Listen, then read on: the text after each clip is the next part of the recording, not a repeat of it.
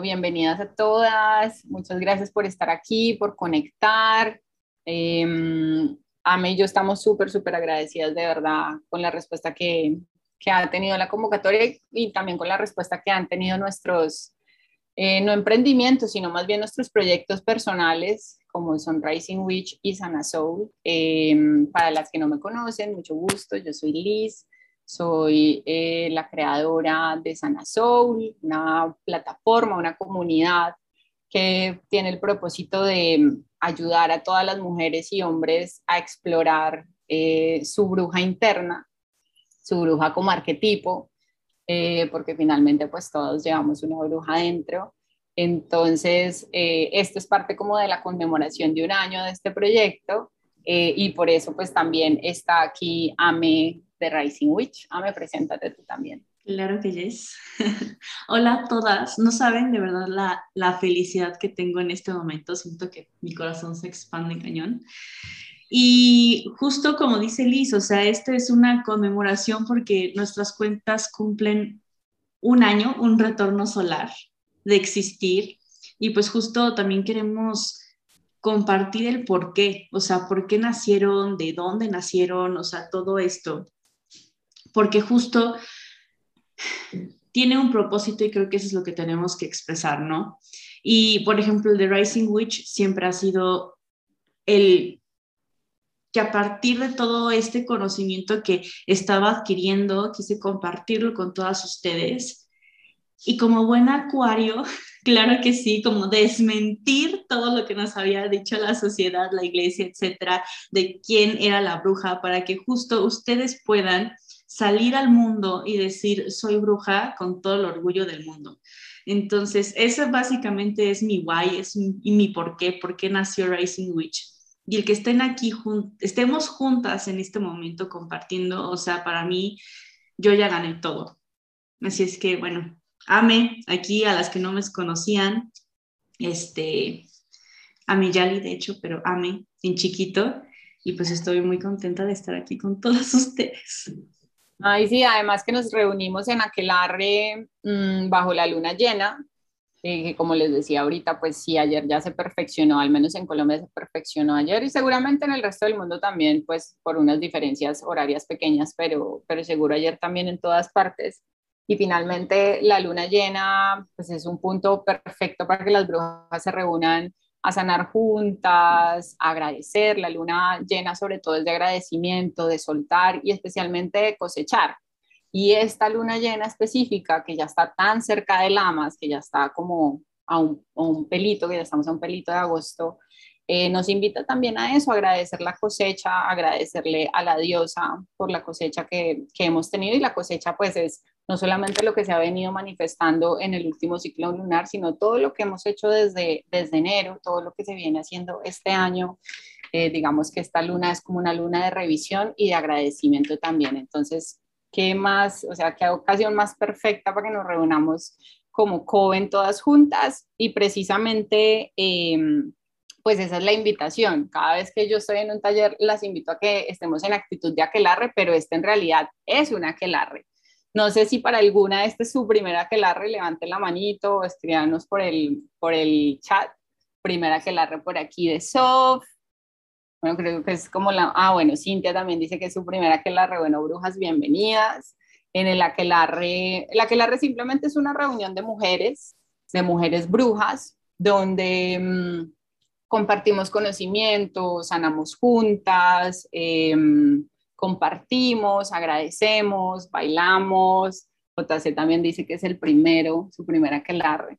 Entonces, la invitación es a eso, chicas, a que estemos, chicas y chicos, que estemos súper abiertos, súper tranquilos de saber que estamos compartiendo con hermanas, que este es un espacio de sororidad, que es un espacio de honestidad, de respeto, de respeto por todas las opiniones, por todas las posiciones, em, pero sobre todo de mucho amor, de contención, Em, y de entrega. A mí me gusta como también poner esa intención en la que la red de, de, saber que nos podemos entregar, que podemos aportar, que este espacio energético no solamente lo construimos a mí y yo, sino que lo estamos construyendo las 28 almas que estamos eh, aquí conectadas. Em, y todos los que se terminen de conectar y todas las otras eh, energías que no están conectadas virtualmente, pero que sí están conectadas dentro de este aquelarre. Entonces, la invitación es a eso, a que participen en el chat, a que mantengan las camaritas abiertas para que la conexión sea más fuerte, a que opinen, em, expresen lo que quieran expresar, a que participen activamente con su energía. Eh, y que se regalen este espacio. Finalmente es un espacio que nos damos para, para conectar con nuestra bruja, es algo que digamos que en la vida normal no, no pasa tanto, no tenemos tanto como la posibilidad de, de reunirnos con otras mujeres que sienten y que piensan parecido a nosotras, que se sienten como brujas, que saben que ser bruja no tiene nada de malo y que todo lo contrario es un hermoso camino a explorar eh, para regresar a nuestro poder y para recordar nuestra sabiduría. Así que la invitación es esa, estar en, en Aquelarre, en Coven, eh, que seamos súper camaradas, eh, que ojalá de acá salgan lazos eh, muy bonitos, que seguramente sí, y bueno, y que, y que hablemos alrededor de la bruja y, y unamos nuestra energía y generemos cosas bonitas para todas. Es todo lo que dijo Liz, eso. No, qué hermoso, porque sí, creo que aquí podrían salir incluso relaciones muy bonitas, porque yo ya lo he vivido, ¿no? O sea, la mitad de ahora de mis amigas son brujas y las conocí por este camino, entonces es algo maravilloso. Em, no sé, Liz, si quieres abrir círculo para que entremos en el mood antes de, ah, yo también te amo, antes de, de empezar a platicar sobre cómo despertamos a esta bruja, porque, vaya, creo que nuestro objetivo ahorita es como recordar quiénes somos, aprender quiénes somos, para que podamos justo salir orgullosos a decir, sí, soy bruja, ¿no? Este, entonces, Liz, no sé si quieres abrir círculo en esta luna llena de acuario, que además es todavía más mágica porque es acuario, comunidad para todos, la rebeldía, o sea, está así on point. Total. Perfecto, listo, déjame, mm, abre por aquí mi Spotify y me confirman si se oye la música. Sí, sí se oye. Mm, voy a adelantar un poquito. Ahí oyen bien cómo está bien la proporción música-voz. Perfecto. Entonces cerremos los ojitos todas, todas y todos.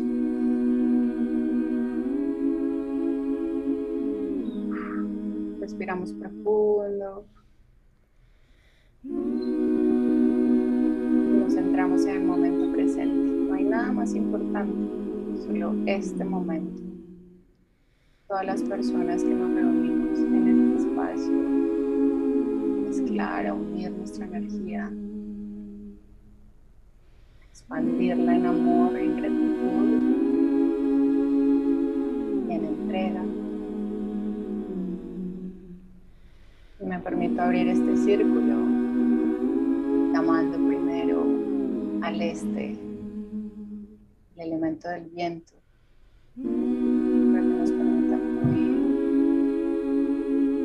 traiga las ideas, la imaginación, nos despeje nuestra cabeza, nos permite estar completamente conectadas.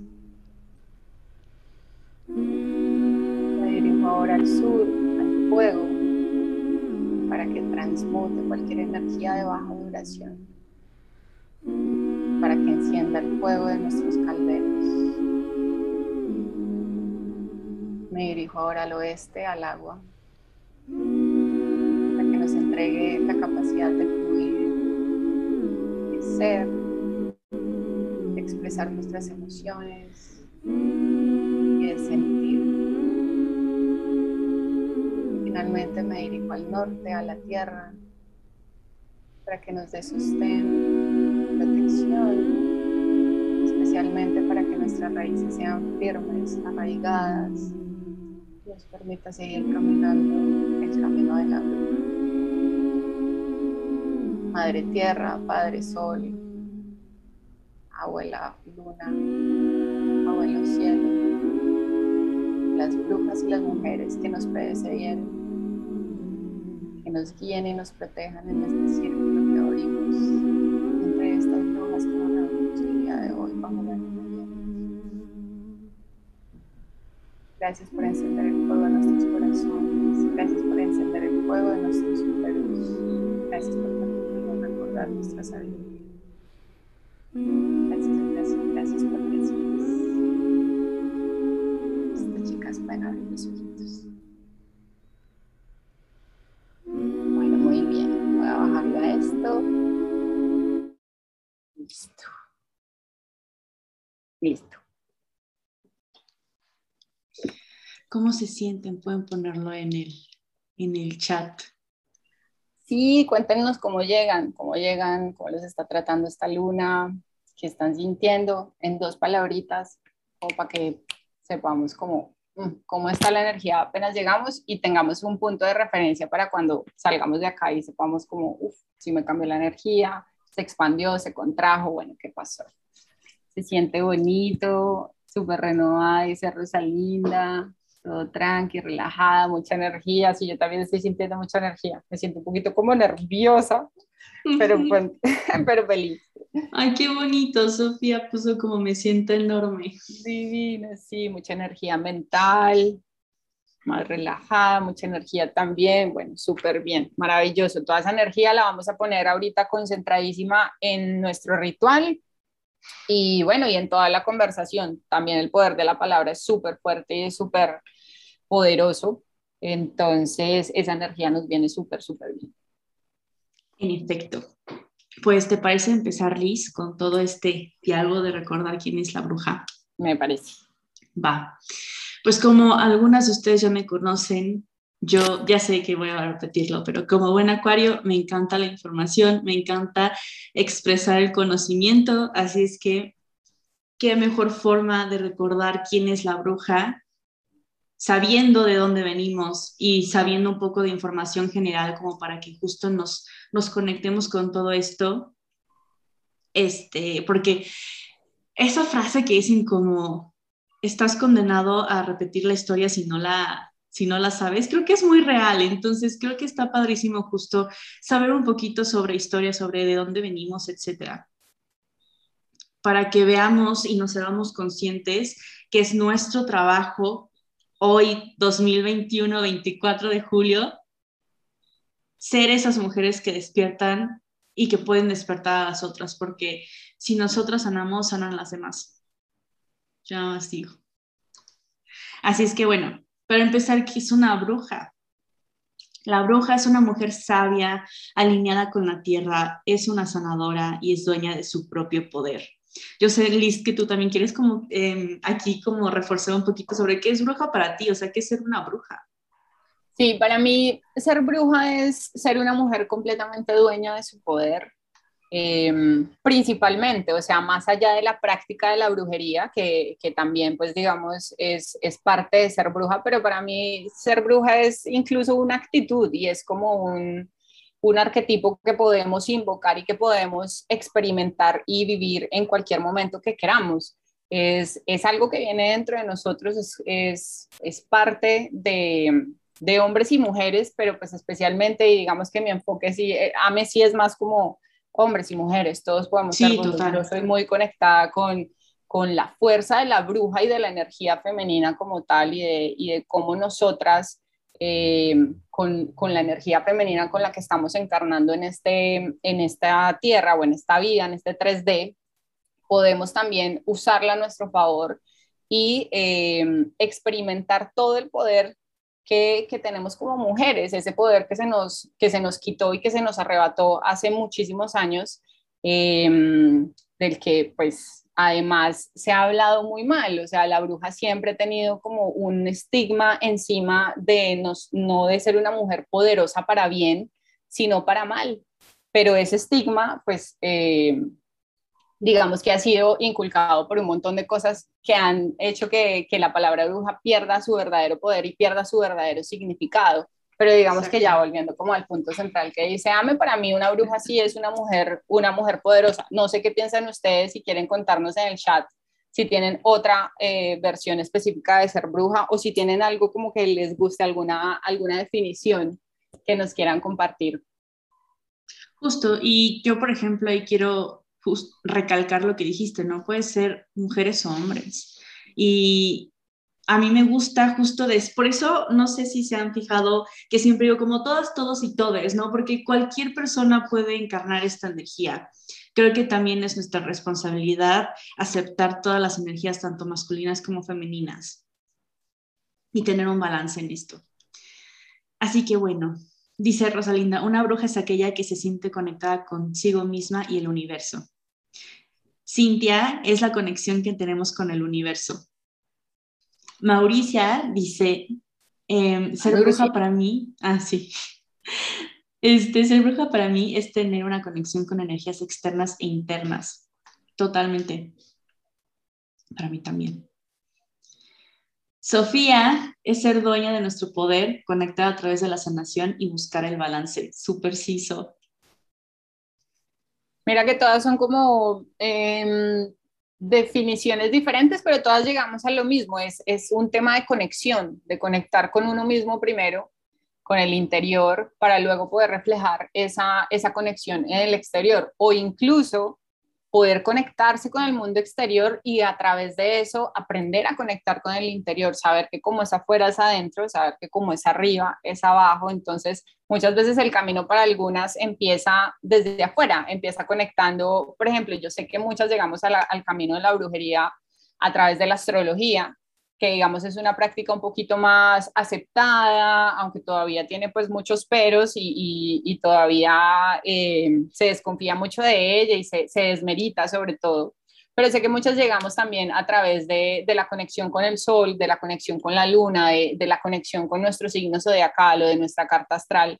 Em, y empezamos a ver ese reflejo, ese reflejo de que todo lo que pasa en el universo, todo lo que pasa fuera de mí, todo lo que está pasando en el cielo, también pasa dentro de mí, también pasa en lo más profundo de mi emoción, en lo más profundo de, de mi ser. Entonces, finalmente llegamos todas como a la misma conclusión. Exacto. Y me encanta leerlas. Pues a ver, vámonos a los hechos históricos. ¿Qué onda? ¿Qué pasó? Lo voy a hacer lo más ameno posible, obviamente, ¿no? Pero siempre empiezo diciendo que éramos diosas. Hace muchos milenios, hace mucho, mucho tiempo, éramos diosas y nos veneraban y éramos mágicas desde el tiempo neolítico, por ejemplo, y la edad de piedra. Ahí se empezaron a hacer los círculos de mujeres. O sea, imagínense qué tan antiguo y sagrado es esto que en el neolítico las mujeres hacían círculos de mujeres, ceremonias, aprendían de herbolaria, este, todo esto justo porque sabían que el poder de la mujer era impresionante y la gente las veía como mágicas porque imagínense también en ese momento el de Braille, así como, ¿qué onda que esta, este ser, esta mujer está dando vida, ¿no? O sea, vida desde cero y está creciendo un ser humano y nace de todo esto, o sea, es mágica, ¿no? Y, y se desangra cinco días al mes y sigue viva y todavía de eso es herbolaria, es sanadora, es madre, es, o sea, mil cosas, ¿no?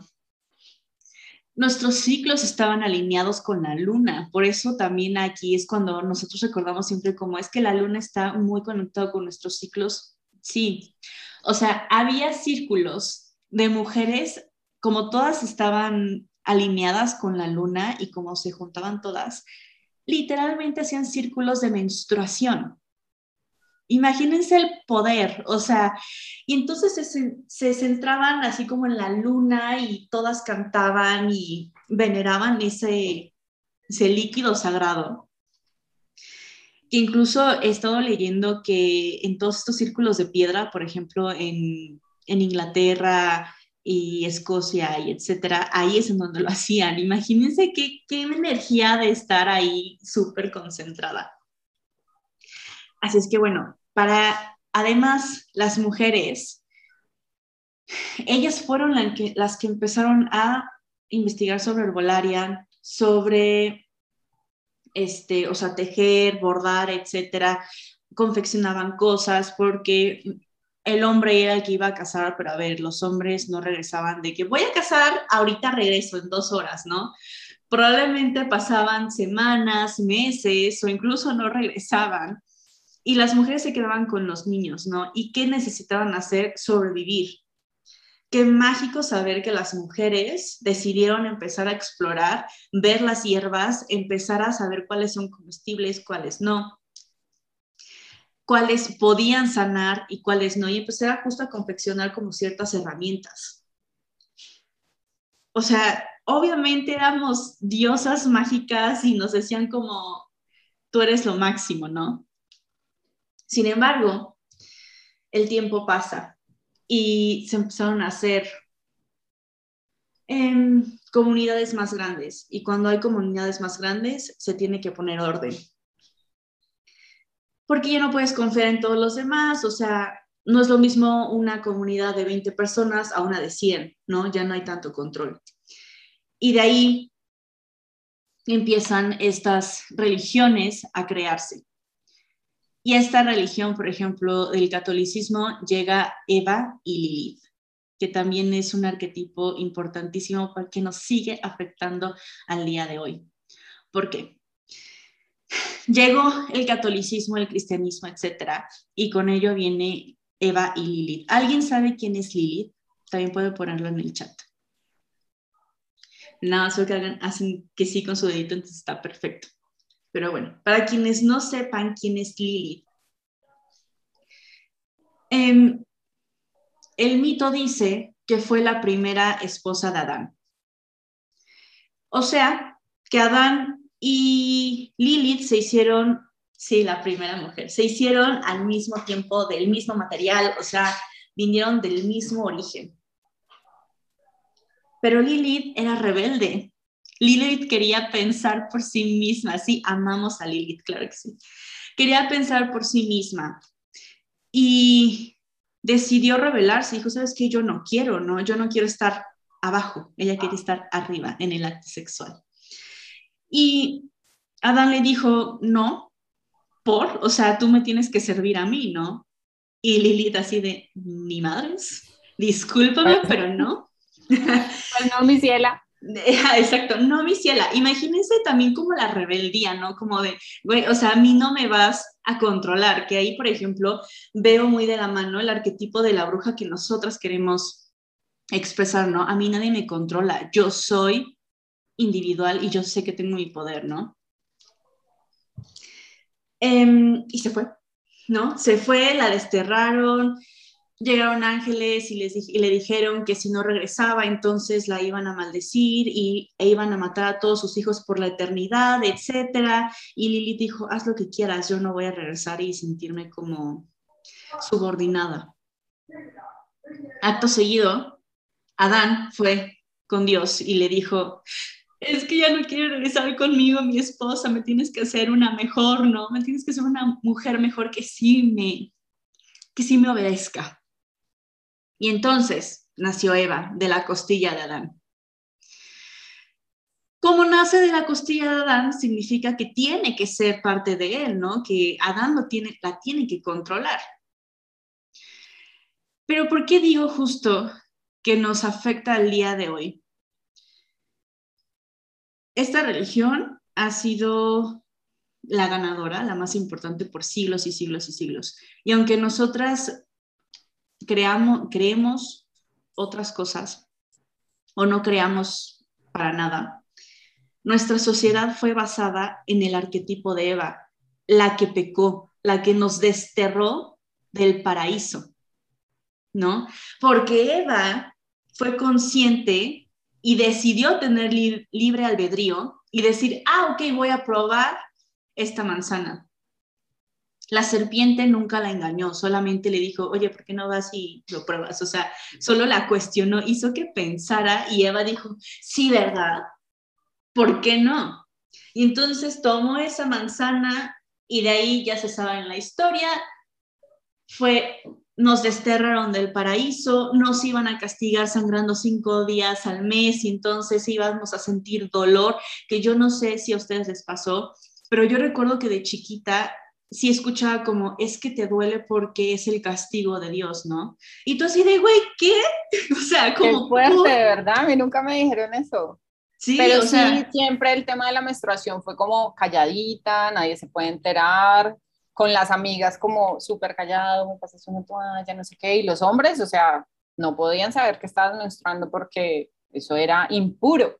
Exacto, impuro. Y eso es lo que nos enseñaron. A mí, por ejemplo, personalmente no me lo enseñaron, pero lo escuchaba a mi alrededor, con mi abuela, que si de repente iba a misa, porque no era una persona que fuera a misa, pero muy de repente, y lo escuchaba alrededor y decía, ¿por? ¿Por? O sea, se me hace ilógico.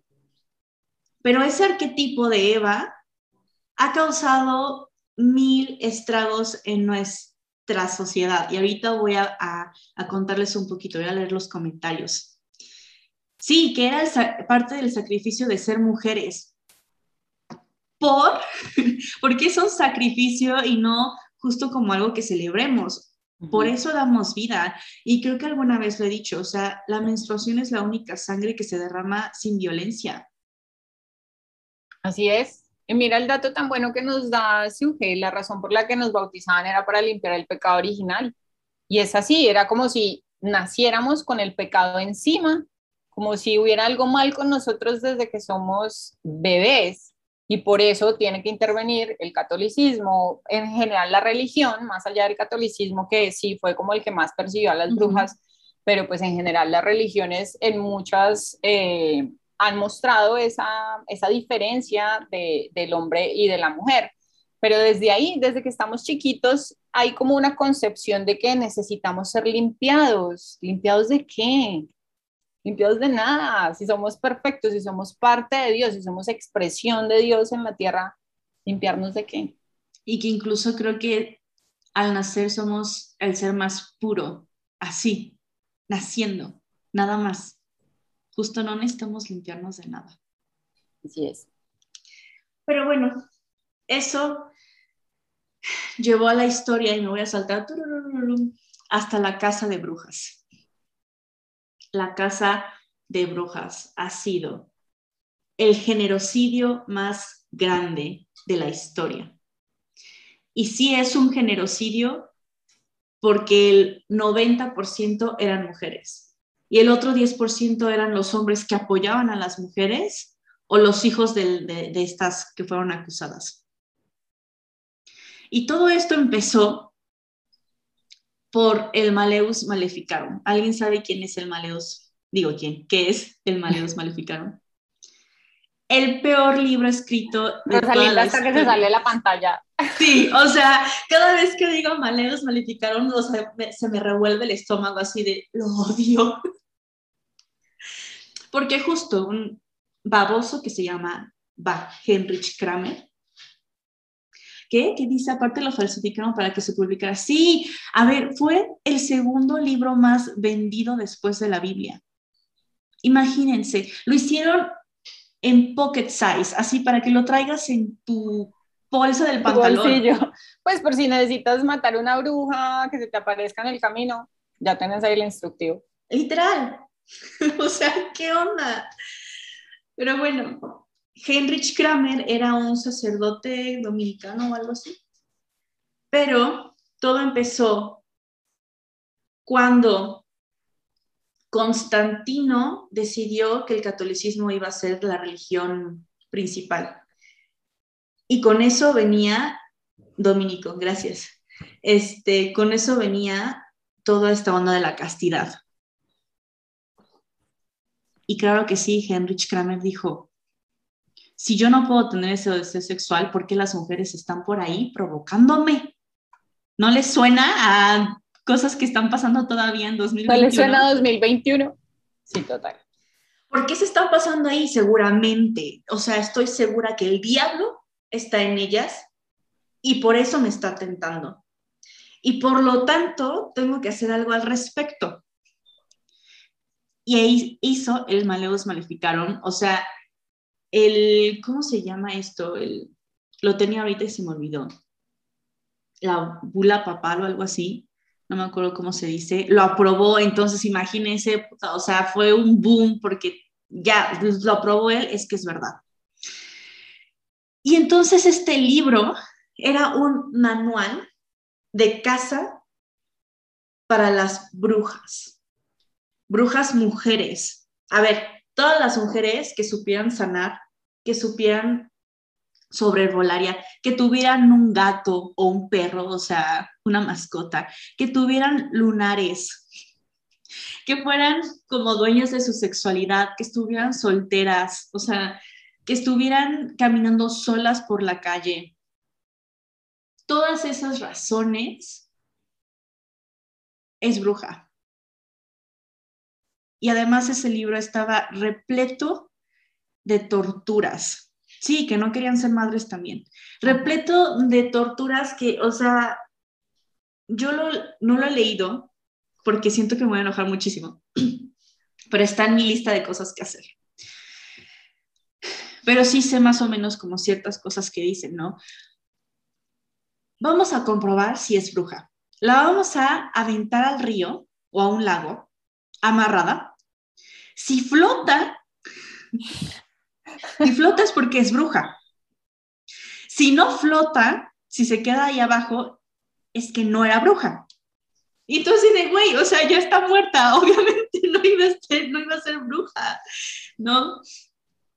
Pero imagínense el terror de las mujeres al saber que por cualquier cosa las podían eh, incriminar, ¿no? Y acusar de que fueran brujas. Ahí es cuando empezó nuestra rivalidad, cuando empezó esta desconfianza con las otras, porque hubo un momento en el que en el que decían como, bueno, si me delatas a, no sé, tres brujas, tu condena va a ser menos, ¿no? A lo mejor no te mato, pero puedes vivir, ¿no? Este, Sí, ok, las brujas de hecho, las... Ah, sí, la de Aquelarre está buenísima. Es buenísima, sí, si no la han visto, échanle un ojito porque es súper buena. Y las chicas de la, de la película las persiguen simplemente porque se reunieron. Seis chicas reunidas eh, en círculo, justo lo que estamos haciendo ahora nosotras, pero pues ellas bailando y cantando, y desde ahí las picharon.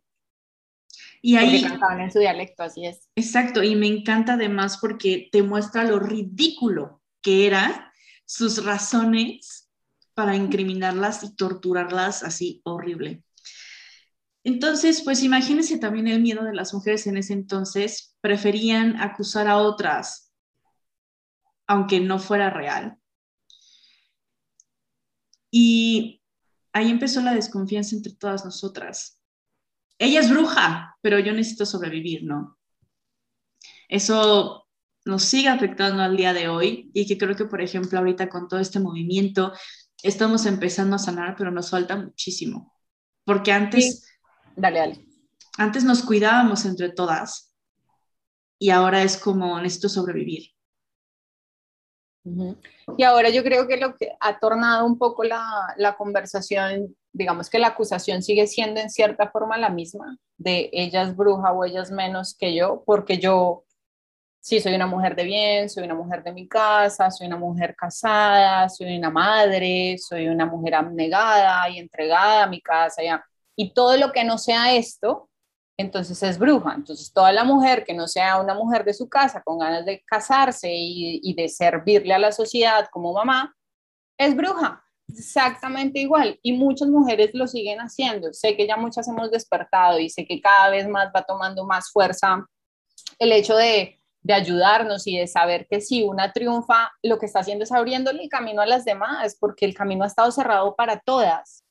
Em, y digamos que acá entra mucho el tema del patriarcado y la herida de la bruja como tal. La herida de la bruja es ser perseguida por ser auténtica, ser perseguida y ser condenada por vivir en tu poder personal. Em, y siento que aún muchas mujeres ayudan a esa casa de las, de las mujeres que todavía no, de las mujeres que no quieren conformarse con ser lo que la sociedad pide que sean, con las mujeres que se rebelan ante, ante las reglas que nos pone como la sociedad patriarcal en general. Entonces, digamos que el despertar de las brujas también eh, para mí es un llamado a las sororidades, es, es un llamado a, reconocernos eh, del mismo bando, es que nos han perseguido a todas, entonces pues nos tenemos que cuidar todas y empezar a vernos con unos ojos diferentes, empezar a ver que estamos en el mismo equipo y no, no que hay pelea, eh, ni que nos tenemos que quitar nada de, de, nada, ni que tenemos que pelear por la atención de los hombres, ni que ¿sí me entienden? Y que porque otra brille, entonces yo brillo menos, todo lo contrario, cada mujer que, que triunfa y, y, que avanza y que va hacia adelante y que, y que se permite estar eh, y le permiten estar en otros espacios donde antes las mujeres no eran ni siquiera recibidas, es una mujer que nos está abriendo el camino a todas y es una mujer que hay que celebrar. Total, y qué bueno que tocas el, el punto del patriarcado, que a mí me encanta desmantelarlo. Ay, sí. Está curioso porque igual estaba leyendo que cuando llegó toda la sociedad feudal, cuando se estableció todo el sistema feudal, los, ven que eran los, este, los, ay, ¿cómo se dice? Se me olvidó todo en este momento. los señores ¿no? Los, o sea, eran como los dueños de algo y lo demás eran como sus propiedades. Entre esas propiedades era la mujer. Porque como era parte del hombre, o sea, y ahí otra vez viene el arquetipo de Eva, ¿no? Tú eres, tú eres propiedad del hombre, tú no tienes voz ni voto aquí. Y exacto, gracias, señores feudales. Tú eras solamente propiedad del hombre, imagínense qué horror, qué, qué descaro, ¿no? O sea, qué, qué privación de la libertad era eso. Y, y de ahí viene todo este sistema patriarcal. No, no, tú tienes que hacer lo que yo quiera y lo que yo diga. Y justo lo que acabas de decir, Liz, ¿qué pasa justo si había mujeres que decían, no? Y agarraban este arquetipo de Lili y decían, no, Claro que no, yo quiero hacer lo que yo quiera, lo que yo pienso y lo que a mí me hace sentir bien. Si quiero bailar a la luna, lo voy a hacer porque eso es lo que me hace sentir bien.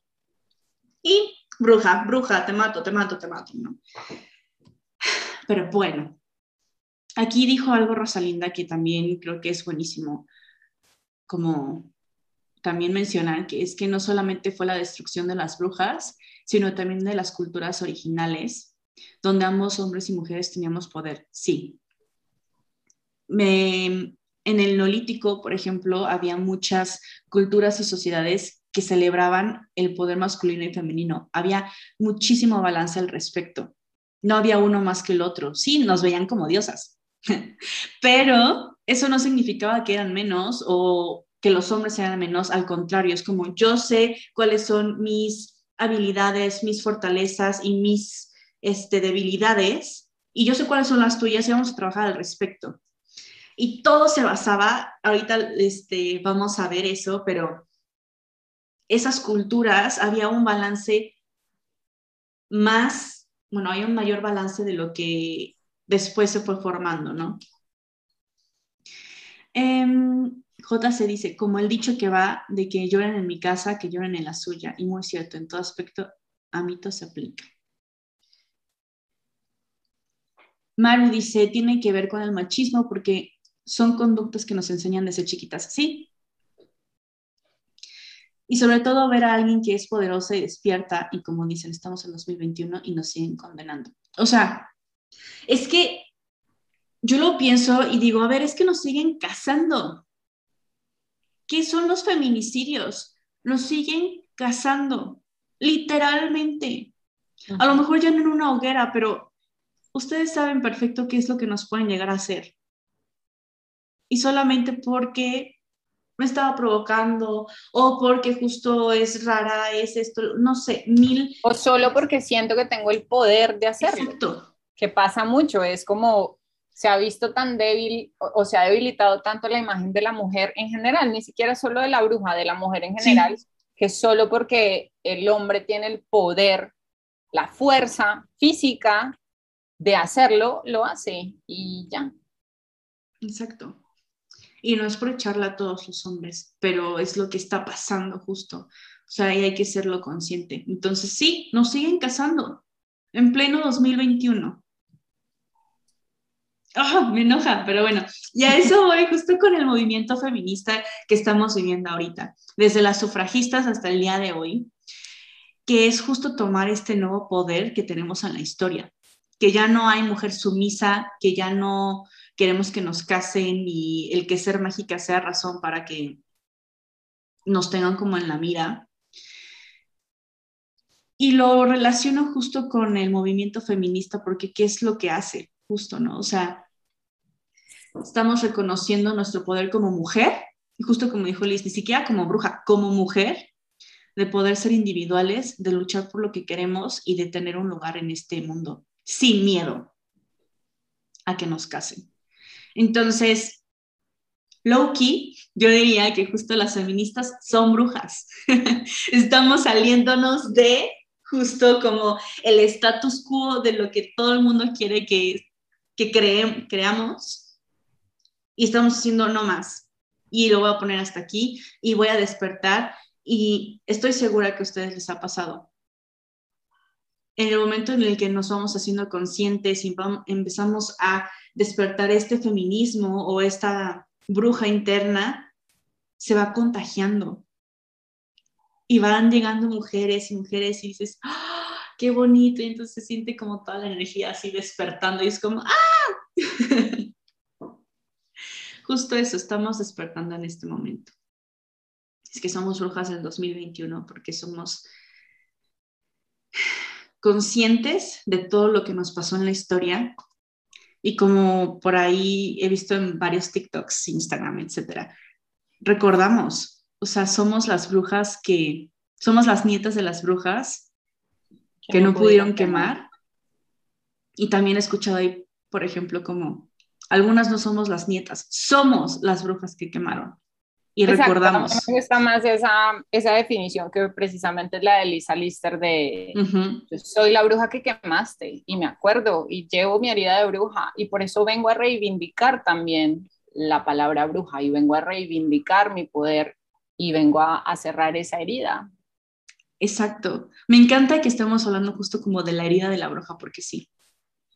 Recordamos, ¿Por qué creen? Bueno, no sé si a ustedes les pasa, pónganmelo en los comentarios, pero a mí sí me pasa que cuando es el 8 de marzo y así, y escucho las historias del dolor, me duele, o sea, y siento horrible y, y, o sea, es una tristeza que me inunda, pero al mismo tiempo es como, necesito luchar por esto, ¿no? O sea, y ahí es cuando digo, recordamos.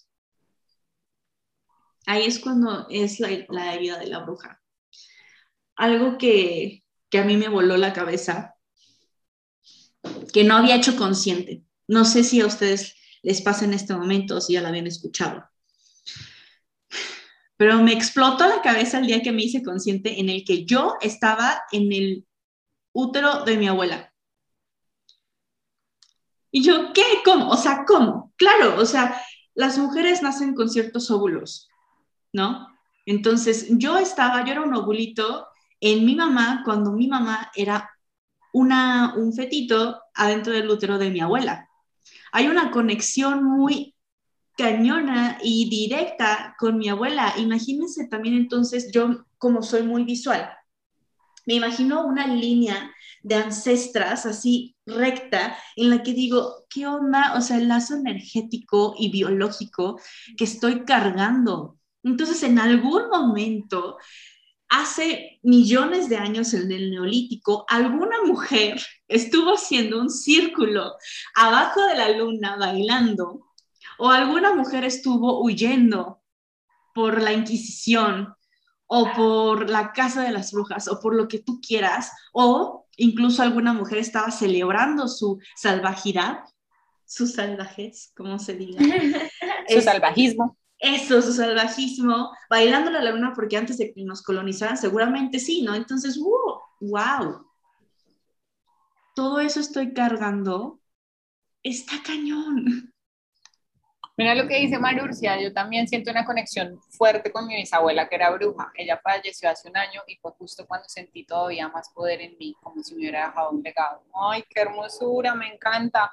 Además que es súper súper real, o sea, si tú de verdad empiezas a hacer la conexión hacia atrás, empiezas a ver muchos patrones eh, en tu familia de cosas que tú has venido cargando y que no sabías como que te pertenecían y en realidad es como un legado o un karma familiar que viene eh, de años. Yo, por ejemplo, en mi, en mi familia lo he visto súper, o sea, súper claro. Mi, mi familia es todo un matriarcado, son cinco mujeres y solamente un hombre Y todas las mujeres de mi familia fueron abandonadas por sus esposos, mi abuela, mi mamá, mis tías, todas.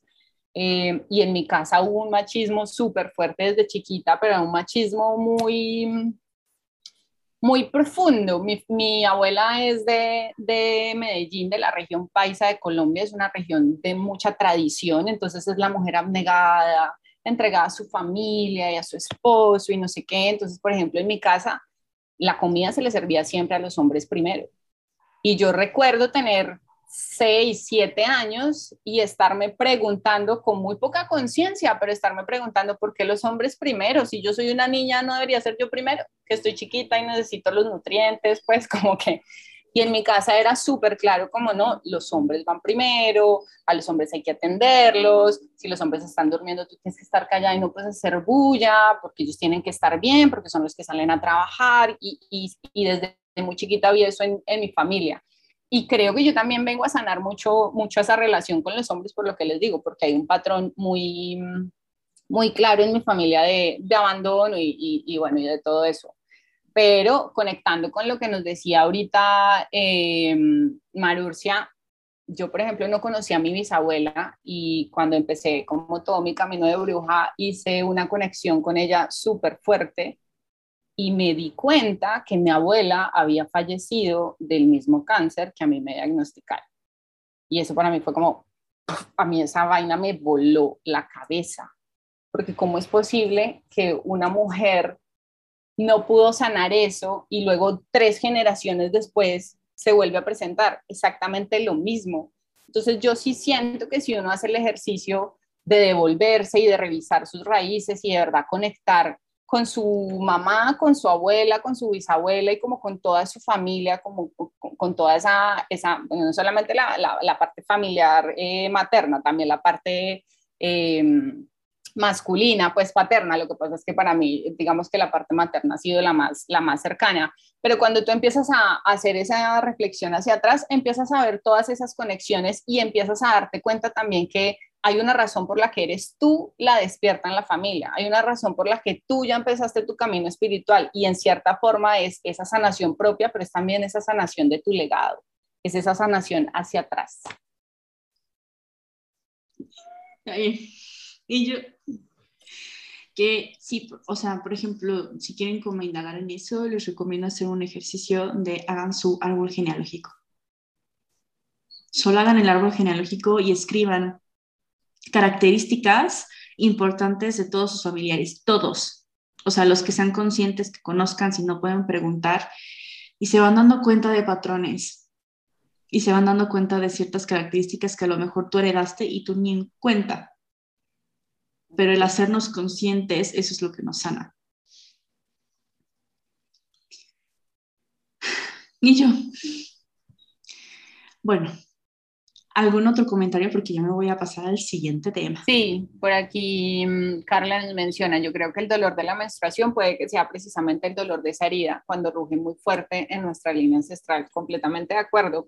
Creo que también es un poco, también el dolor para mí es un poco el rechazo el rechazo a ese ciclo, el rechazo a, esa, a ese momento del mes en que, en que tengo que concentrarme en mí y de pronto la sociedad no me lo permite, yo tengo que seguir igual productiva y tengo que seguir igual eh, exteriorizando y tengo que seguir igual trabajando y no tengo el tiempo ni, ni, ni eh, de pronto el, momento o el espacio para cuidar de mí y empieza a doler y, y, y, el cuerpo empieza a reclamarte, empieza a reclamarte esa, esa atención y esa integración, porque siento que también muchas mujeres todavía no integran su, su, ciclo y lo ven como una inconveniencia en el mes más que un signo de, de, bienestar, más que un signo de poder y más que pues como la, eh, la materialización del, de ser un portal de vida en la tierra. O sea, es que ser un portal de vida es que no es cualquier cosa, es, es lo más grande y lo más bonito que puede existir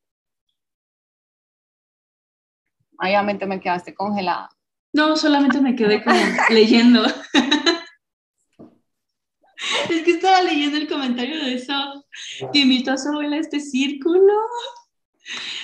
Y sí, me emociona muchísimo porque últimamente me siento muy conectada a ella y más cuando me cuenta lo que ha vivido o como desde siempre ha sido una bruja, aunque ella no se ponga ese título. Entonces me quedé así de, ya saben, porque, a ver, eso también es súper importante. Al leer, al conocer, al aprender, etcétera, me di cuenta que dije, estoy rodeada de brujas, pero ellas no se dicen brujas. Y entonces veo a mi mamá, que ella ya falleció, pero digo como, era bruja y yo no sabía, ¿no? Y, y a lo mejor no hacía pociones como este arquetipo del inconsciente colectivo que tenemos. Y a lo mejor, por ejemplo, no leía el tarot como yo, etcétera, pero tenía este justo, esta rebeldía de que, por ejemplo, ella venía de una casa turbo machista, o sea, machista a nivel tú no puedes estudiar porque eres mujer, ¿no? Y mi mamá le valió madres y se puso a trabajar en las noches para pagarse la universidad, ¿no?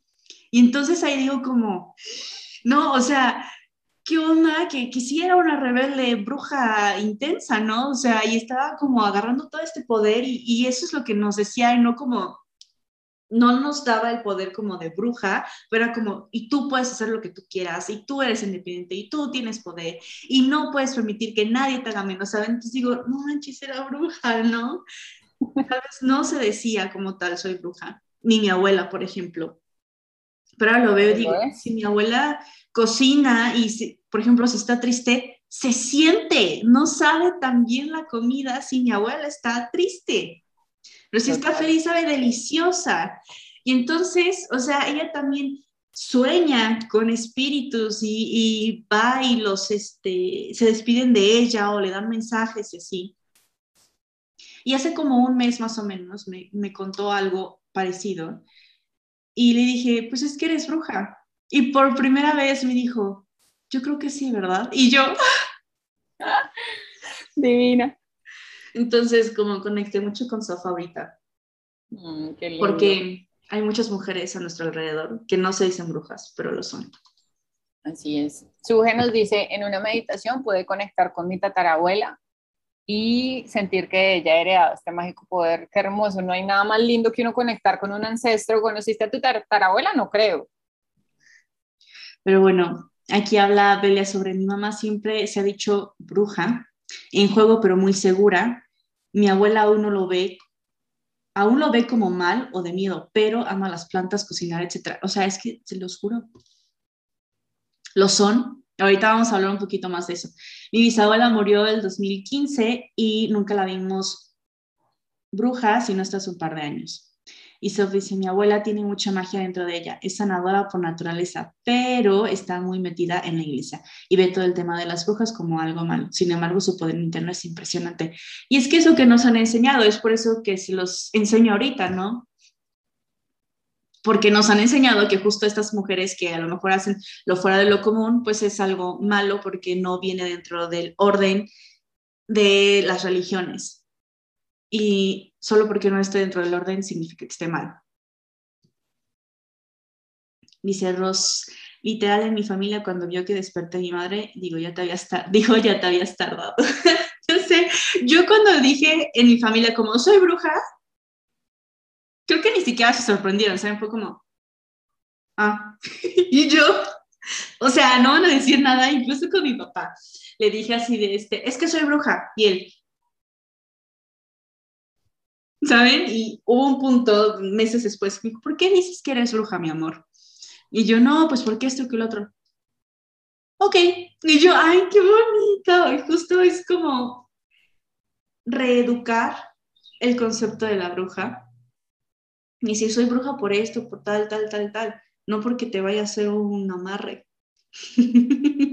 Así es. Ustedes han salido del closet de la bruja, cuenten, cuenten en el, en el chat y qué reacción han tenido de, de su familia, de sus amigos. Yo también tuve súper buena reacción. En mi familia fue igual, como que, ok, ok. Pero yo siento que en mi familia hay muchas brujas, igual que tu mamá, por ejemplo. Mi mamá también es una, es una bruja de poder personal, de tú lo puedes hacer todo, no necesitas de nadie, puedes hacerte responsable de tu vida y lograr todo lo que tú quieras. Y tengo una tía que es re bruja, pero no se, no se identifica como bruja. En estos días le estaba diciendo, no, mi esposo está un poquito enfermo. Y mi dijo, no, ve a un palo de aguacate y que ponga el pie en el palo de aguacate y recorta la corteza del palo y luego lo hierves. Y yo, ¿qué? O sea, es, es una receta de herbolaria, ¿cómo así? ¿Qué me estás diciendo? Me estás dando un hechizo para sanar mi esposo. Y aunque muchas veces las mujeres no se identifican como brujas porque tiene esa connotación mala, en realidad sí son brujas y en realidad lo viven y, y, y están sanando esa herida también. Exacto.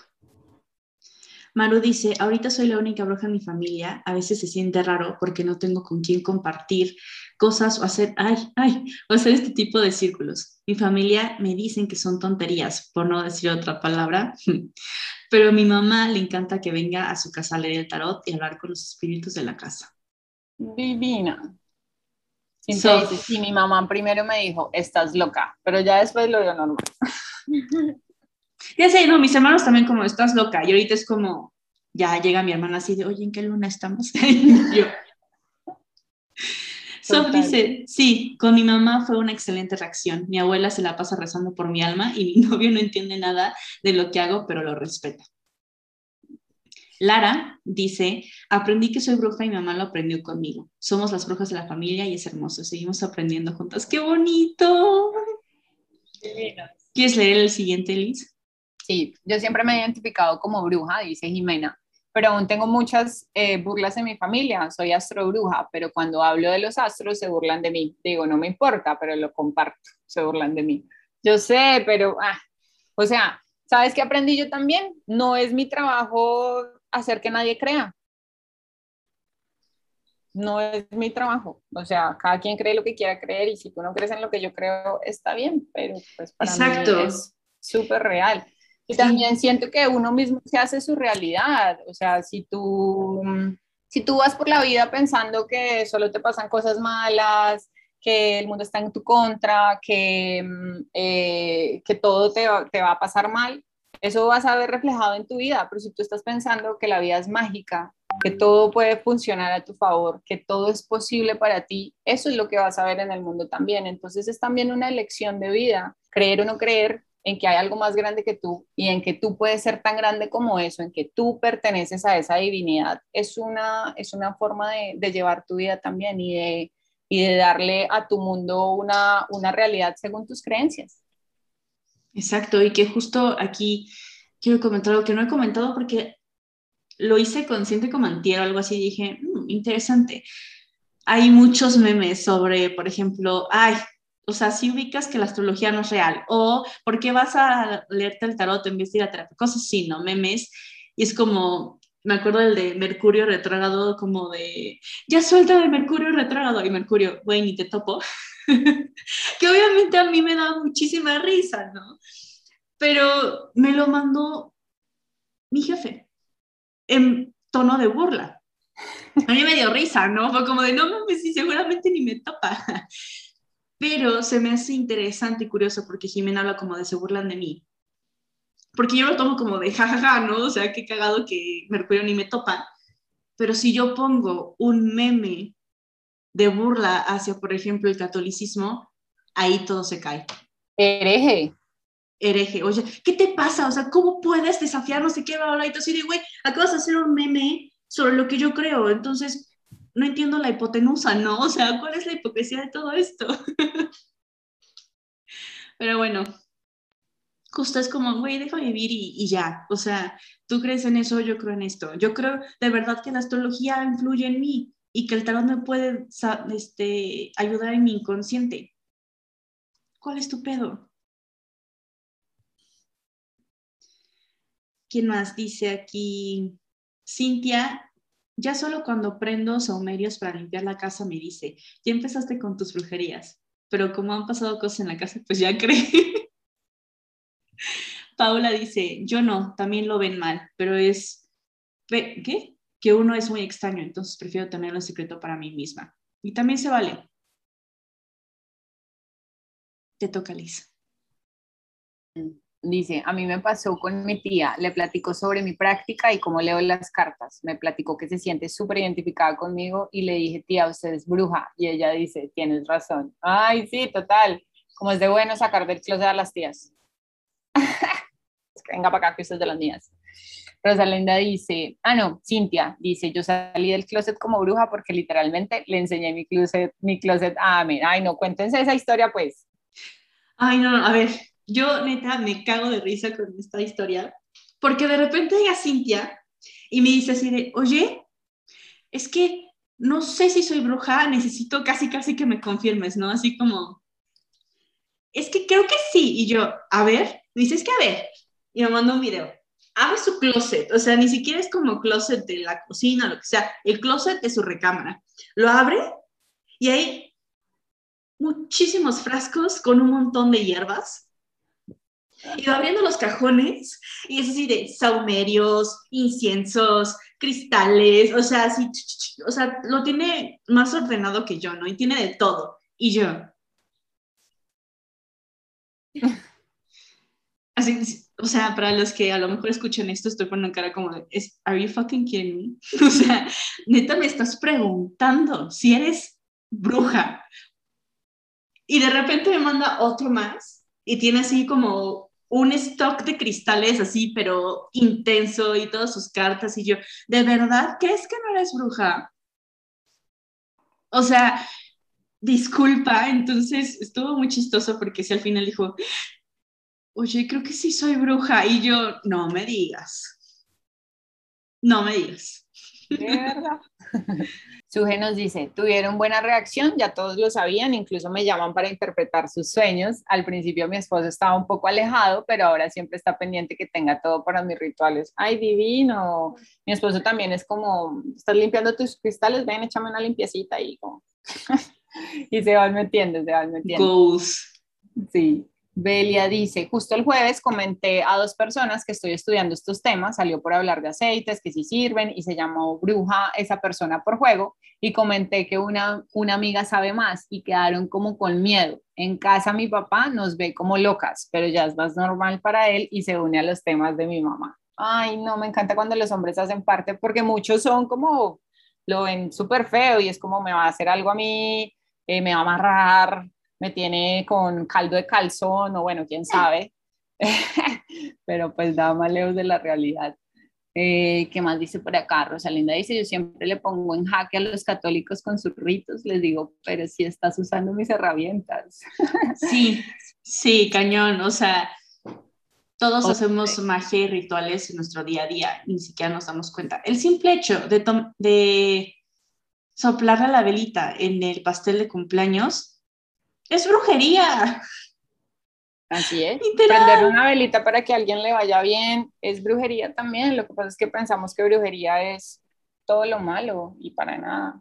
Pero, dice, pero no voy a no voy a ir dando explicación, yo seguiré por mi camino feliz de magia y bienvenido quien quiera y me acepte. Eso ya no influye en mí, estoy en mi camino de aprendizaje. Perfecto.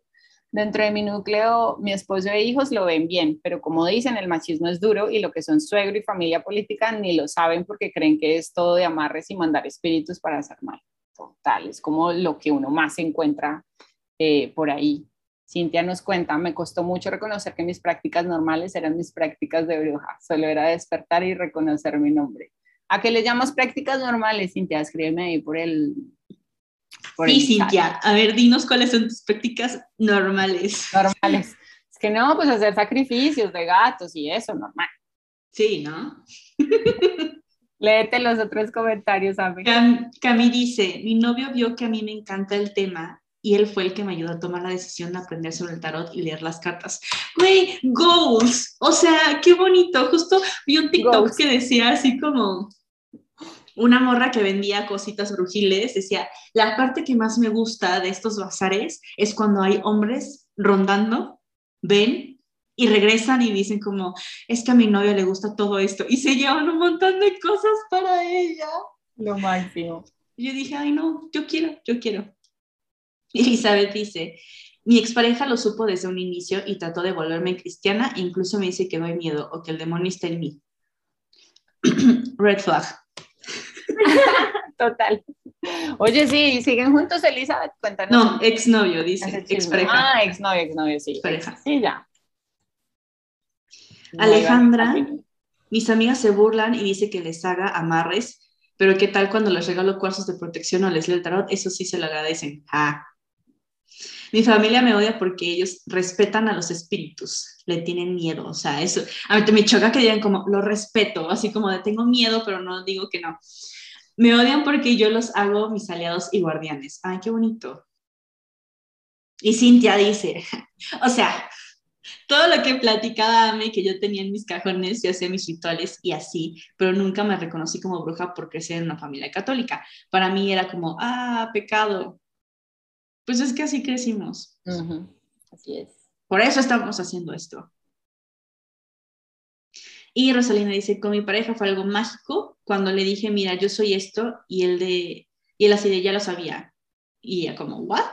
Y su familia literal me busca para leer las cartas. Apenas me reclamó de que, oye, ¿por qué no has, no has regalado un hechizo para mí? No me has regalado un hechizo a mí. qué bonito. Pero qué bueno, qué bueno, porque mira que la mayoría han tenido buenas experiencias y aunque no son aceptadas del todo por su círculo, igual hay mucho poder dentro de nosotras de decir, no pasa nada, o sea, este es mi camino y no lo tienes que entender y no lo tienes que compartir para que yo lo pueda caminar. Exacto.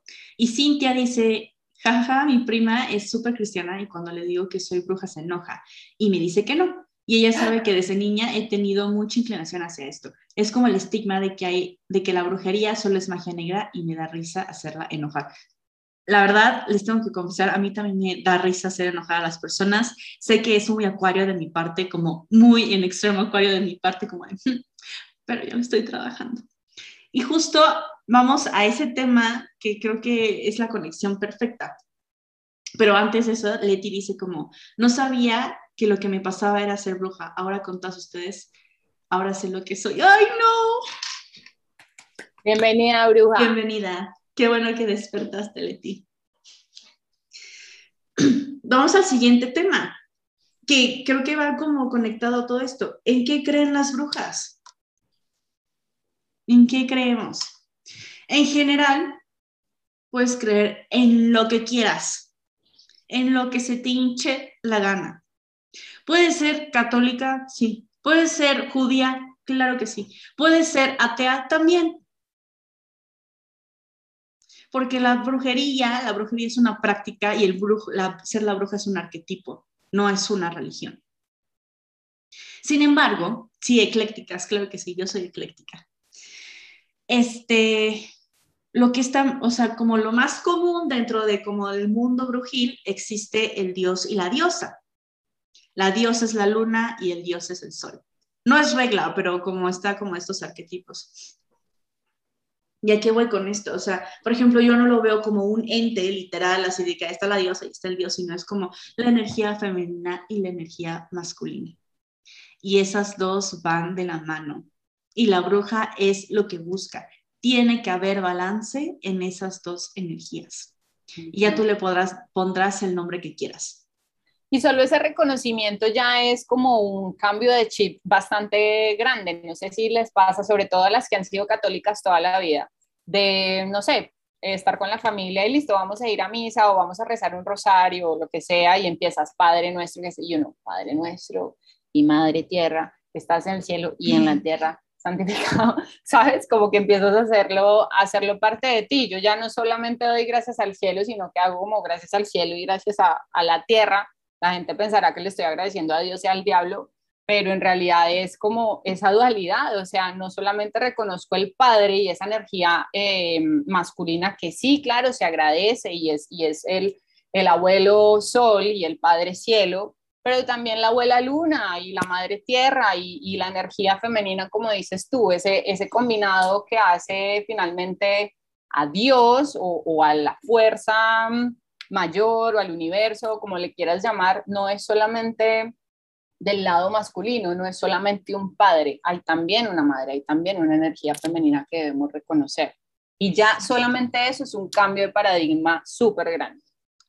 Totalmente, o sea, en el momento en el que yo me di cuenta y aprendí esto, me sentí más cómoda con estas energías, porque todo el tiempo te enseñan que es solamente un dios hombre, y cuando leí como, güey, pues claro, está la diosa, que puede ser la luna o puede ser esta energía femenina, todo me hizo más sentido, o sea, y me sentí mucho más cómoda, porque sinceramente yo no me siento cómoda con la religión católica, pero me sentí más cómoda al respecto, o sea, reconociendo todo esto y dije, jalo, esto es justo lo que me está llamando. Sari también jala. Eh, sí, si la Wicca no es como una religión. Ah, Sari ah. pregunta que si la Wicca es una religión. Sí, a ver, lo, voy, a, voy a hablar muy poquito sobre esto porque también tiene conexión con lo que vamos después. Las brujas pueden o creer, creer lo que quieran, pero también tienen religiones y una de esas es la Wicca. La Wicca es una religión que se basa en la tierra y en las energías femeninas y masculinas. Y de hecho, me eché todo un libro sobre Wicca y dije, si fuera de alguna religión, sería esta. No quiero ser de ninguna, pero creo que es como la que más me, me hace sentido, que justo sigue los ciclos de la Tierra, conecta mucho con las energías femeninas y masculinas, o sea, siempre honra a las dos, no solamente es una. Entonces, por ejemplo, cada vez que se hacen hechizos o se hacen altares, etcétera, siempre está representado el dios y la diosa. Y el dios está representado como un, como si fuera un toro, o sea, es un circulito con como cuernitos y la diosa es la triple luna. No sé si han visto este símbolo que es la luna así con las dos crecientes, ajá, de lado. Ese es el símbolo de la triple diosa. Y la triple diosa este, significa la doncella, la madre y la anciana, que es por lo que pasamos todas. Todas pasamos, incluso cada ciclo menstrual, por esos arquetipos, por la doncella, la madre y la anciana. Y en nuestra vida también ahorita, si estamos hablando de un promedio en que tenemos 25, 28 años, etcétera, estamos promedio. Me pasé por ahí hace rato, pero bueno. en un promedio estamos transitando ahorita nuestra bruja. Y cuando lleguemos a la menopausia, vamos a transitar la anciana. ¿no? Y es reconocer estas fuerzas, no solamente decir como de, ay, yo quiero ser joven por siempre o lo que sea, pues no, o sea, todas vamos transitando por todo esto y por eso es la triple diosa. Y el dios es el sol, es el Y volviendo al tema de Wicca, a mí es también importante aclarar que por ser bruja no necesariamente tienes que ser wicana. No, no, y por eso... por todas las wiccanas son brujas, exacto. no todo brujo es wicano. Exacto, todas las wiccanas tienen que ser brujas, pero no todas las brujas tienen que ser huecanas. Por eso empecé con lo de puedes creer con lo que, en lo que quieras. Pero sí, entonces el dios Sol es este, el dios de las bestias y bestia se refiere también a los humanos, o sea, los animales, las bestias y los cosechos. Y bueno, em, de ahí nos vamos justo, que tiene que ver con, con las Wiccas, pero que muchas brujas lo toman en su día a día, que es la rueda del año. Hay celebraciones que se llaman los sabbats y los esbats. Los esbats son, por ejemplo, ayer, que fue luna llena en Acuario, y las lunas nuevas, esos son los esbats, que son la celebración de la luna. Y los eh, sabbats son la celebración que están basadas en los eventos astrológicos, astronómicos y agriculturales. Por lo mismo, depende de dónde estemos, es como se celebra, si estamos en el hemisferio sur, bueno, norte o en el hemisferio sur. Y Para las que estamos tan cerca de la línea del Ecuador, como las que estamos en Colombia, sé que van a decir, pero ¿cómo sabemos cómo el cambio de temporada? Porque para nosotros es, o sea, invierno, verano, primavera, todo el día, todos los días, en varias horas diferentes. Pero, y digamos, para mí ha sido un poquito complicado eh, lograr esa conexión como tan fuerte con los, con los procesos de la Tierra, porque para mí es difícil verlo en mi entorno. Sin embargo, uno lo puede ver como un proceso personal y lo puede ver también en las plantas, ¿sabes? No tiene que ser como que la estación tenga que cambiar y que vivas el invierno con la nieve y que vivas la primavera con todas las flores para que te sientas conectada a la tierra, simplemente hacer la práctica y hacer como la conciencia de que todo es un proceso y que en todo proceso hay vida y hay muerte y que hay un crecimiento y que hay una bajada eh, ya te estás conectando con esos procesos. Exacto, y es súper importante que sepamos eso porque, a ver, esto también está basado en la cultura nórdica y celta. Obviamente, no sé en dónde estén ustedes, pero aquí en Puebla, México, no neva, pero sí veo el cambio de estaciones. ¿Y a qué me refiero con esto? Por eso también hice mucho clic con, con esta rueda del año, porque es ver cómo va cambiando la Tierra y cómo tú cambias con ella. Y se me hace extremadamente mágico. Les voy a compartir como muy brevemente qué onda que son. Son ocho. La primera es Yule, que es el solsticio de invierno y se celebra del 20 al 23 de diciembre. Dato curioso, es lo mismo que Navidad. Navidad le copió a Yule, básicamente. Me podría aventar todo un círculo de esto, pero mejor no, porque nunca acabaríamos. Pero vaya, muchas, muchas tradiciones de Navidad las sacaron de los celtas nórdicos, que es Yule. Incluso el nacimiento de Jesús lo movieron porque lo que celebraban aquí era el dios, el nacimiento de su dios Sol.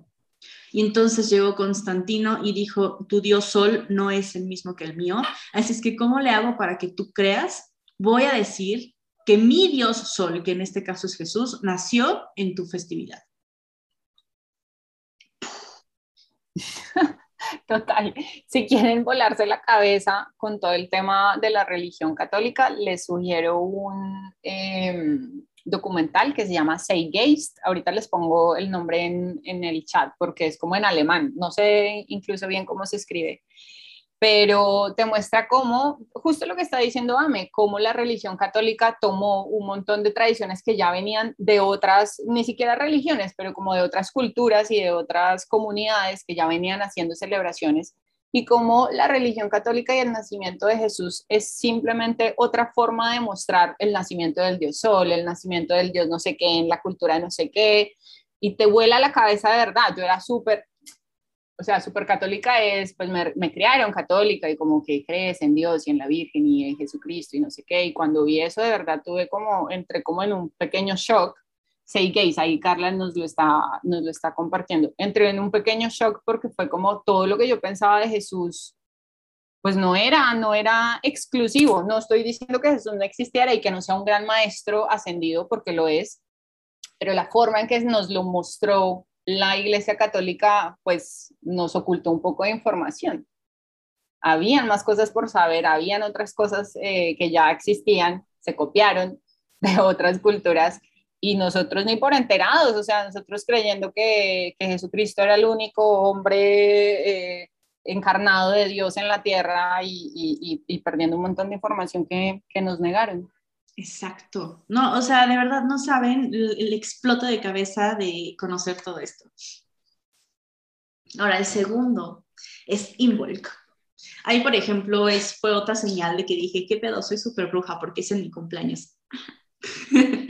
el 2 de febrero, que es cuando empieza la primavera. Son las pequeñas señales. Todavía no empezó, pero este sábado se celebra con la iluminación, prendiendo muchas velas, con leche, queso, etcétera, porque nuestros antepasados, después de un frío intenso, de que no hay cosechas ni nada, los animales empiezan a generar leche y dicen, ¡Ah, ya viene la vida. Venimos de la muerte, ¿no? De que no hay nada creciendo, porque eso es el invierno, al final de cuentas, no hay nada creciendo. Y ahorita viene este destellito de luz para decirnos que ahí viene otra vez la vida. Dato curioso. En Involk, el 12 de febrero, se celebra el Día de la Candelaria, que es cuando pasan 40 días después de que nace Jesús. Em, es lo mismo. Justo pusieron esta celebración en ese día porque los antepasados ya celebraban por estas fechas que si su dios Sol había nacido en el solsticio de invierno, significaba que después de tantos días iba a haber este llamado de vida de nuevo, Entonces solamente lo adaptaron y dijeron, bueno, pues es, es este, la Candelaria, ¿no? O sea, pasaron sus 40 días de, reposo y, y ya puede como salir al mundo. Otro dato curioso, por ejemplo, es aquí en México, em, en esta fecha le celebraban y le hacían ofrendas y rituales a Tlaloc, que es la energía de la lluvia, que he aprendido también que no son dioses, nunca los vieron como dioses, los vieron como energías. Solamente pues lo le pusimos un nombre como Dios, pero en realidad son energías. Entonces, le bailaban a esta energía de Tlaloc. Y las ofrendas incluían los tamales.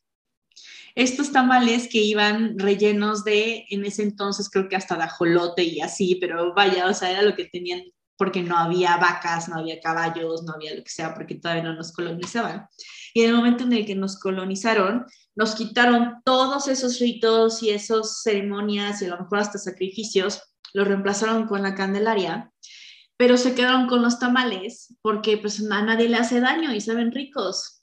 Entonces, estos tamales es una ofrenda hacia Tlaloc que se quedó, pero ahora lo vemos como desde el punto católico.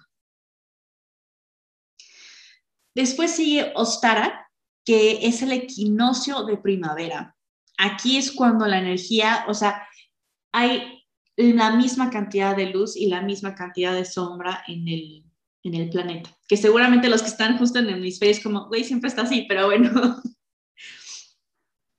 Se celebra eh, del 20 al 23 de marzo, justo porque depende de cada año cuándo va a caer específico. Y aquí, como ya es el equinoccio de primavera, se celebra de la mano con Pascua. Ahí les da otro dato curioso. Ostara viene de una diosa celta que se llamaba Eoestre. Esta diosa Eoestre, sus símbolos eran el conejo, los pollitos, las flores, porque eran los bebecitos, o sea, era lo que iban haciendo. Y adivinen qué pasó lo transformaron a lo que ahora sabemos que es Pascua. Y por eso existe el conejo de los huevos y haces, todo este ritual de que los decoras, etc. A ver, decorar un huevo, literal lo hicimos en mi círculo de Ostara, es un hechizo. Estás haciendo un ritual. Entonces solamente igual lo, lo adaptaron, pero lo que se está celebrando es que hay vida ya está empezando la vida. Si en Inbot nos dieron como esta pequeña lucecita, en Ostara ya es como yo estoy viendo que las flores están creciendo. Después, ya sé eso, te explota la cabeza, sí. Luego viene Beltán, que es la festividad de la fertilidad y se celebra el 30 de abril. No sé si han visto Anne with an E, pero a mí me encanta una escena en donde dicen que van a celebrar Beltán porque justo es celebrar la feminidad al máximo. Y entonces bailan enfrente de una hoguera y están así como, sí, y entonces celebro que soy mujer. Eso es Beltán. Y en Beltán también justo se celebra que es el amor, la unión, se hacen estas ceremonias del hand fasting. Por eso hay muchas, bueno, ahí me estoy adelantando, pero ahí estás celebrando que ya están creciendo las cosas. Luego está Liza, que es el solsticio de verano, que lo acabamos de pasar. Bueno, acabamos hace un mes, que es del 20 al 23 de junio y es el solsticio de verano. ¿Qué pasa esto? Estamos en el punto máximo de donde la luz le está ganando a la oscuridad. Entonces es así, pura celebración, este, o sea, es como, güey, estoy tan feliz porque hay tanto sol que lo tengo que compartir con los demás. Y además, estamos haciendo, este, ¿cómo se llama? Se me fue, lo siento, soy muy aérea a veces. Pero bueno, en Liza se celebra también eh, los matrimonios. ¿Por qué creen justo que hay tantas bodas en estas épocas? Porque el sol está ganando, te sientes feliz, etcétera, y porque tradicionalmente por estas fechas siempre se hacían las ceremonias de unión. Em, luego viene Lamas, que es el que es la próxima semana. Si quieren em, festejarlo juntas, hay un círculo de Lamas el próximo sábado. Corte comercial, si quieren se pueden inscribir. Pero bueno, ¿qué es Lamas? Son las primeras cosechas. Estamos hablando que estábamos aquí en Yule, en donde no hay nada. Aquí es la pequeña lucecita que viene. Aquí ya están empezando a crecer las cosas. Aquí también está creciendo todo. Aquí estoy muy feliz porque ya hay muchísimo sol y la luz está venciendo, etcétera. Y en Lamas es como ya estoy empezando a cosechar lo que tanto estuve trabajando. Es la primera cosecha. Es bien padre. Ahí yo no diré mucho. Pero prácticamente estás agradeciendo por todo lo que ya pasaste en este año, por todos los procesos, etcétera, y te da, y a ver, o sea, justo salimos a la calle y estamos viendo que, no sé ustedes, pero por ejemplo, yo vivo en un pueblo y veo las milpas del maíz creciendo. Antes ni siquiera las volteaba a ver, ¿para qué les miento? Y al ser consciente de esto, de verdad estoy viendo cómo están creciendo y digo, wow, ya están empezando las primeras cosechas. E incluso con mi propio huerto, ya estuve cosechando un montón de jotes morados, de calabazas, de jitomate, etcétera, porque ya están cumpliendo el ciclo. Y como yo estoy cumpliendo también este ciclo junto con la tierra, también lo estoy haciendo. Como ahorita con la luna llena, estoy cosechando. Después nos vamos a Mabon, que es el equinoccio de otoño. Y si se fijan, aparte esto es una rueda porque se contrapone. Es como la rueda zodiacal. Aquí está el equinoccio de otoño y aquí está el equinoccio de primavera. Los dos es cuando están igual de equilibrados el sol, digo, la luz y la oscuridad. Y se celebra del 20 al 23 de septiembre. Aquí también es de las segundas cosechas todos se festejan con muchísimo banquetes así de hay que compartir porque, o sea, hay que agradecer todo esto que estamos cosechando, ¿no? Y puede ser literalmente como comida o puede ser, o sea, lo que tú estás haciendo, cómo estás creciendo tú. Y es una advertencia o un recordatorio de que vienen los tiempos oscuros. ¿A qué voy con esto? De repente llegamos a Samhain, Samhain, como le quieran decir. ¿Qué es el Año Nuevo de las Brujas? Ustedes lo conocen como Halloween, como el Día de las Brujas, etcétera, o el Día de Muertos. Me explotó la cabeza también porque, o sea, es el primero de noviembre igual. Y se me hace magiquísimo porque lo que Samhain honra y festeja es a sus antepasados nada más. No es lo que nos ha dicho Hollywood. Los celtas y los nórdicos les ponían ofrendas a sus antepasados, así en la ventana, justo para que vinieran y las tomaran. No con tanto folclor como nosotros, pero le ponían el pancito y cositas así, ¿no? E incluso había una cena en donde ellos ponían la mesa y ponían también el plato del fallecido, de tu ancestro, etcétera, para que estuviera en la mesa y compartiera con ellos.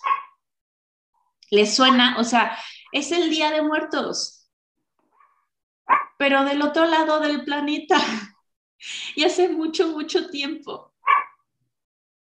Entonces, es, es el año nuevo de las brujas, ahí es cuando el velo entre, entre los, los espíritus y lo terrenal es más delgado, por eso es muy bueno para hacer este, algún tipo de adivinación como tarot, como péndulo, lo que ustedes quieran. Pero, o sea, es una época magiquísima, solamente que Hollywood lo ha, lo ha tachado de nuevo. Pero aquí lo que estamos honrando también es la oscuridad, es nuestro lado sombra. No significa que esté mal, solamente es reflexión para lo que viene otra vez en esta rueda del año, porque como es rueda, siempre está en movimiento y es infinito. Y así como la tierra, nosotras vamos a caminar con esta rueda. Y bueno, todo esto viene del paganismo, que eran las religiones o creencias que teníamos antes de las religiones patriarcales como la judeocristiana. Y pues nuestros ancestros se basaban en creencias paganas también. O sea, a ver, en Latinoamérica eso hacíamos, todo lo pagano es lo que no cabe dentro de lo judeocristiano, ¿no? Em, y eran prácticas basadas y alineadas con la tierra. O sea, como les dije lo de Tlaloc, o sea, solamente estaban pidiendo por más lluvia para las cosechas que venían. Pero no estaba bien. O sea, estaban como mucho más conectadas con la tierra y bueno, se fue modificando con el tiempo. Y pues estas prácticas, al no ser aceptadas por la iglesia, fueron borradas poco a poco o modificadas para que las celebremos todavía, aunque no sepamos su trasfondo que es Yule, Samhain, Ostara, que es Pascua. O sea, ya así me puedo seguir con todos. Siempre hay algo, siempre. Y bueno, em, también quiero hablar sobre, y esto se me hace súper importante, ubican el pentáculo. Nos han dicho tres mil veces que es el símbolo del diablo y vengo aquí a desmentirlo para que dejen de tenerle miedo. Vean. A ver, el pentáculo lo único que significa es aire. Ay, ¿cómo es? Aire, fuego. Agua. Agua. Tierra. Tierra y el éter. El ser es la unión de los cuatro elementos y el ser. Y a mí se me hace mágico eso. Y es justo un símbolo de muchísima protección por lo mismo y de mucho amor. O sea, de verdad solamente son los signos, los signos, son los elementos y el ser unidos. Así es que creo que es importante justo que dejemos de pensar que es un símbolo del diablo. Sí, también es de protección, justo. Y invertido, que es el del satanismo, lo único que es es que es la materia sobre el ser. O sea, si lo inviertes, lo único que cambia es, es lo mismo, siguen siendo los elementos y el ser, pero es la materia sobre el ser en vez de el ser sobre la materia. O sea, no es la gran cosa, ¿saben? Y nos lo han manchado hasta en la sopa, así de que seguramente lo traes puesto y tú así de, no te acerques a ella y tú, güey, somos elementos de qué hablas. Pero bueno. Este, y pues bueno, nada más concluir con que de esto pues se derivan muchísimas cosas y prácticas que nos arrebataron como el tarot, la astrología, la herbolaria, los círculos de mujeres, los libros de sombra, etcétera, porque imagínense qué miedo que te conozcas y que pienses por ti misma, ¿no? Y que a lo mejor te des cuenta que lo que te habían dicho no era tan real como tú habías pensado. Y que desafíes el orden. Que desafíes el orden, tal cual. Entonces llega la astrología y te está diciendo que los astros te están influenciando en ti y es como, o sea, no, ¿eh? No. El único que influencia en ti es tal Dios. Entonces, por, solo son herramientas y que eso también quiero como em, recalcarlo, son herramientas y nosotros decidimos cómo usarlas. Tampoco son verdades absolutas, pero son herramientas. El libro de sombras. Claro que es. El libro de sombras suena, o sea, yo cuando empecé a saber sobre, sí, yo cuando empecé a escuchar sobre el libro de sombras, yo decía, o sea, ¿por qué tiene este nombre tan rarísimo? Ya sé por qué, porque justo en la casa de brujas, estos libros, estos manuales, los escondían para que no los quemaran.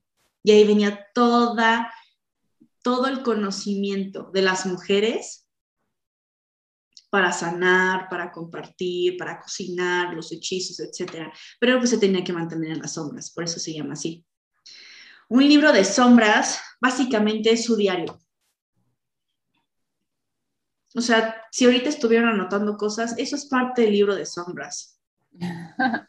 O grimorio. todos juiciositas con su libreta. Yo soy igual. Todo lo que vayan aprendiendo se pone en el libro de sombras.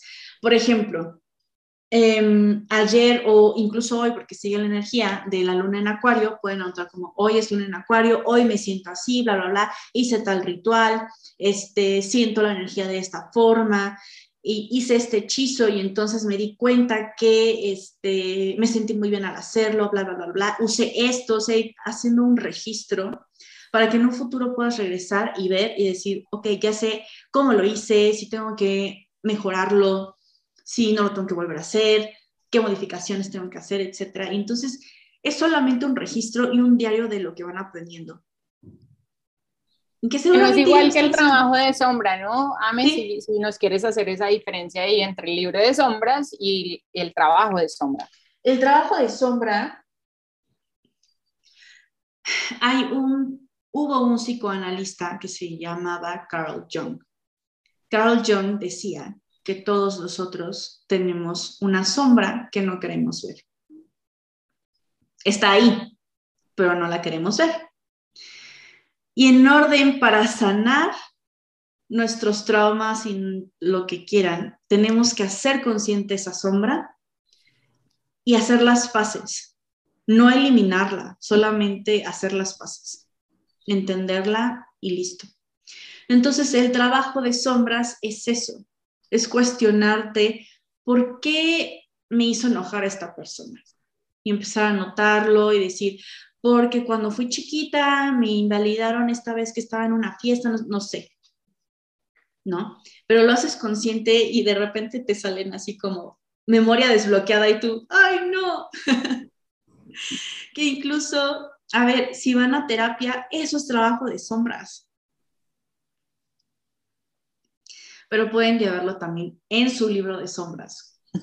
Así es. Sí, trabajar la sombra es simplemente reconocer que hay partes de ti que de pronto dices no están tan bien, pero no están tan bien porque cuando las proyectas hacia afuera son rechazadas y por eso tú también las rechazas dentro de ti, pero simplemente es parte de tu condición humana y parte del aprendizaje que estás teniendo. De hecho, el propósito de estar en esta vida y de, vivir en este mundo es también aprender a entender esa condición humana y hacerla parte de ti e integrarla en lugar de rechazarla. Entonces, no está mal sentir envidia, no está mal sentir enojo, no está mal sentir odio, aunque obviamente son cosas que como que nos, nos restringimos precisamente porque no están bien vistas y porque siempre debes vibrar alto y siempre tienes que estar en paz y pero no, ¿cómo vas a encontrar el equilibrio entre un extremo y el otro si solamente conoces un extremo y si solamente aceptas este extremo y nunca te atreves ni siquiera a reconocer que este existe y a, saber que es también parte de ti? Y la sombra no tiene nada de malo. Por ejemplo, el miedo. Generalmente estamos diciendo, necesito soltar mis miedos, quiero soltar mis miedos, quiero dejar mis miedos atrás. El miedo es un súper buen accionador, es un, es un indicador de que estás en una situación de peligro y necesitas salir de ahí. Es una alerta para que te pongas en movimiento, en acción y dejes de estar en tu cabeza preocupándote por un montón de, incluso, no sé, escenarios hipotéticos que puede que ni siquiera pasen entonces, la sombra tiene un regalo súper lindo también y la sombra finalmente es lo que nos va a permitir caminar en el equilibrio. No podemos ir en la mitad si no conocemos ambos extremos y aceptamos que son parte de nosotros. Literal. Y eso también es parte de la bruja. Saber y reconocer que somos sol, digo, que somos luz y sombra. Así como los ciclos de la luna. A veces tiene luz y a veces no. Y está bien a pesar de lo que nos hayan dicho de que es que siempre tienes que estar sonriendo y ser positiva. Y si no quiero un día, no pasa nada, porque estoy honrando mis sentimientos y mis emociones y mis procesos. Y es reconocer esa sombra, que personalmente me ha ayudado muchísimo. Reconocer la sombra y decir, sí, soy esa persona y no está mal. Así es. Dudas, chicas, porque eso es todo lo que tengo que decir por ahora. Oh, bueno, a ver, podría decir un trillón de cosas más de todo lo que sigo aprendiendo, pero es todo por ahorita. Pero pues para cerrar, espero que les haya ayudado y hacer consciente todo esto que les conté. Solamente es una probadita, o sea, no saben de verdad las crisis existenciales que me he pasado al darme cuenta de todo este tipo de cosas, pero justo por eso, porque dije, ¿por qué no lo sabe todo el mundo? Es que nació Rising. Así es que si quieren saber más y así, pues ahí ando. O sea, cierro con todo ese conocimiento por ahora. Muchas gracias por compartirnos tu luz.